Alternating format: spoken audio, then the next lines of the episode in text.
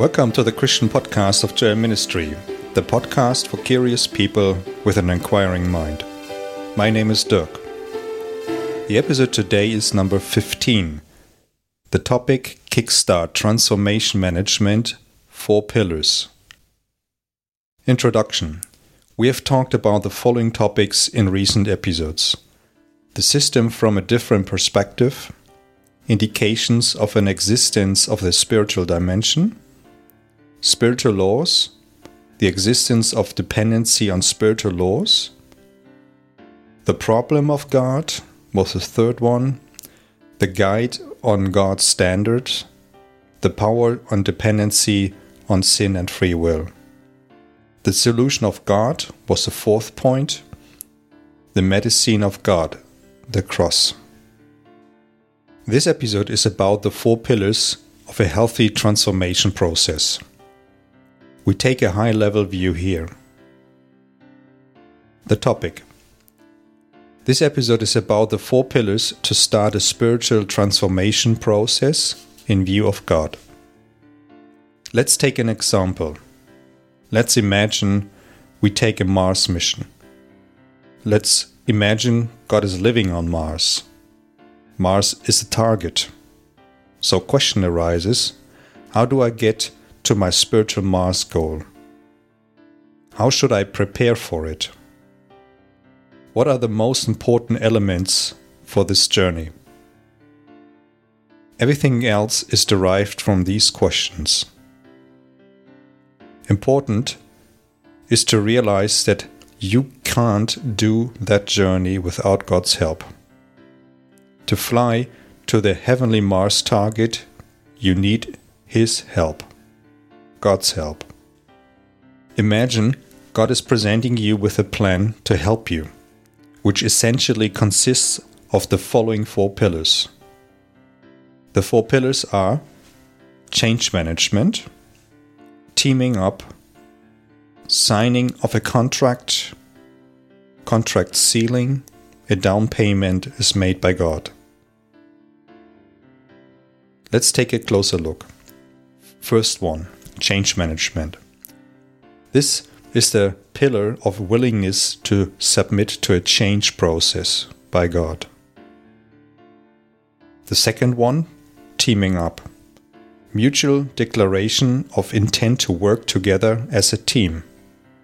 It's like a signing a letter and letter of intent called LOI. The third one, signing of the contract to underpin the seriousness. A contract is made public, so there are no secrets with signing this contract. And the fourth one, contract sealing, a down payment is made by God. The contract is initiated by God. A down payment or an upfront payment is given by God to master the journey to Mars. God provides His tools. Man cannot make the tools himself. It's basically also seen as an incentive or a motivation. With these four pillars, the Mars mission can be started. On the way of the Mars mission, a continuous teaming up process is necessary, which is pillar 2. Or, in God's view, on the way to our spiritual journey, a continuous teaming up process with God is necessary. Again, pillar 2. Also, a process of change towards the standard of God, this is pillar 1, is necessary called change process or change management. Furthermore, the use of the heavenly tools, especially the heavenly walkie talkie, is required to ensure communication with the team, which is pillar three, with God is happen. Without the spiritual walkie talkie, the mission will not succeed. Interestingly, the first Christians were described as those who were on the way. Okay, how can we translate this into a biblical term? Let's start with change management. So, the biblical language for change management is change of direction, or a U turn, or the old style called repentance. So, change management is the willingness to undergo the change in view of God. It's to commit to a lasting, ongoing change. It's a willingness to a transformation process. Second pillar, teaming up, which is translated into faith in Jesus. It's a mutual declaration of intent to work together as a team with God in faith. It's based on trust. And it's like an LOI, a letter of intent, over a long period of time. The third pillar, signing the contract. This is translated into baptism in water. This is to underpin the seriousness. A contract with God is made public through water baptism, so no secrets. Everybody can see that you're a Christian. The fourth pillar, the contract sealing, is translated into Holy Spirit baptism. It's also a contract deposit. This is God's down payment by providing future heavenly tools, the Holy Spirit.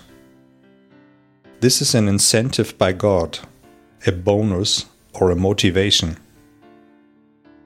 So, this is a sequence of the four pillars, the four steps. Let's take further thoughts about the pillars. Faith, teaming up. The teaming up process of faith is an ongoing process and not just a one time decision. It is not about throwing the five cents piece into a spiritual vending machine in a sense I once believed in God, now everything will be alright. Change of direction, repentance, pillar 1. The same applies to the change process. One can describe the change of direction also with a lifelong learning. The Old English name is called repentance. This implies learning as well transformation process in general. Another word for change of direction is the word transformation process. What's a transformation process? At each transformation process, you will leave a safe state, like suppose on a mountain, to go through a valley of change and risk and arrive at a new mountain of stability. The way in between is a change, which is not always pleasant, but necessary. Let's go to baptism in water, signing a contract. Baptism in water, signing a contract. The signing of a contract is a public proclamation in the form of a water baptism that someone believes in Jesus. In the spiritual world, a contractual relationship is established, or like a new covenant. The fourth pillar, the Holy Spirit, or the contract sealing. As already mentioned, God offers us His tool set to arrive at the end. The Holy Spirit is a gift provided by God Himself, and we can only receive it. We ourselves cannot do it or demand it.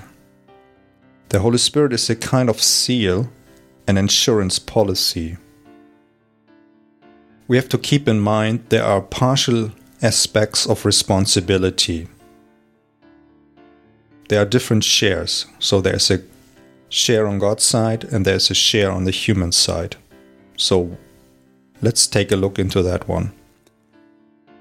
Pillar 1 Change. God will give us hints about his standards and steps, the process of change. But the steps of implementation has to be taken by man.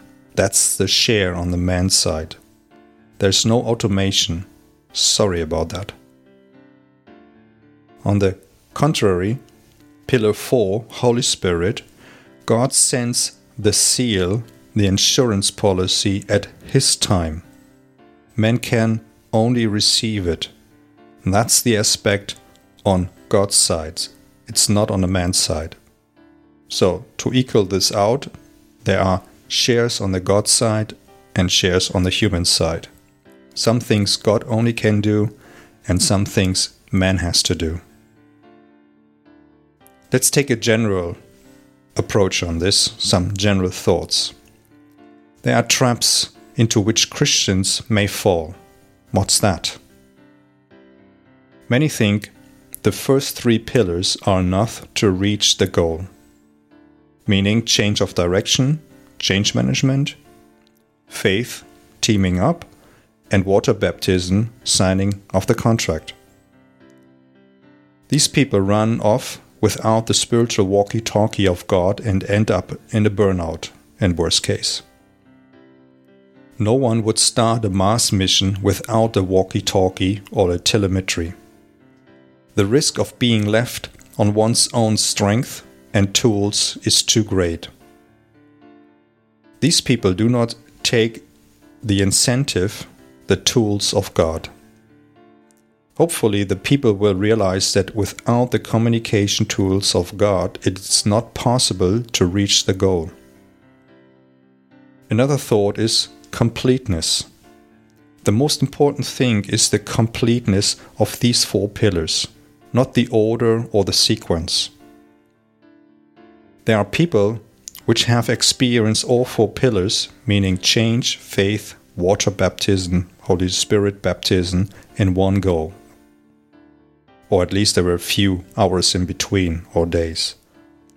But there are also people with many years in between. However, the completeness is the key here. We should not miss one pillar. So the challenge goes out to you right now. Are you ready to start the mission or the journey to God today? Let's take a summary. This episode was a kind of overview, a starter kit, or a primer. In this episode, we talked about the four spiritual pillars to start a healthy spiritual Christian life. How can a Christian transformation management look like? In order to answer this question, we covered on a high level the four pillars of transformation management. These four pillars are first pillar change management, change of direction. The second pillar, teaming up or called faith. The third pillar, signing of a contract or water baptism. And the fourth pillar, sealing Holy Spirit baptism. And I want to repeat it's the completeness of the pillars that is decisive, not the order. All four pillars will be discussed in more details in the next episode. So that's it for today again. My name is Dirk.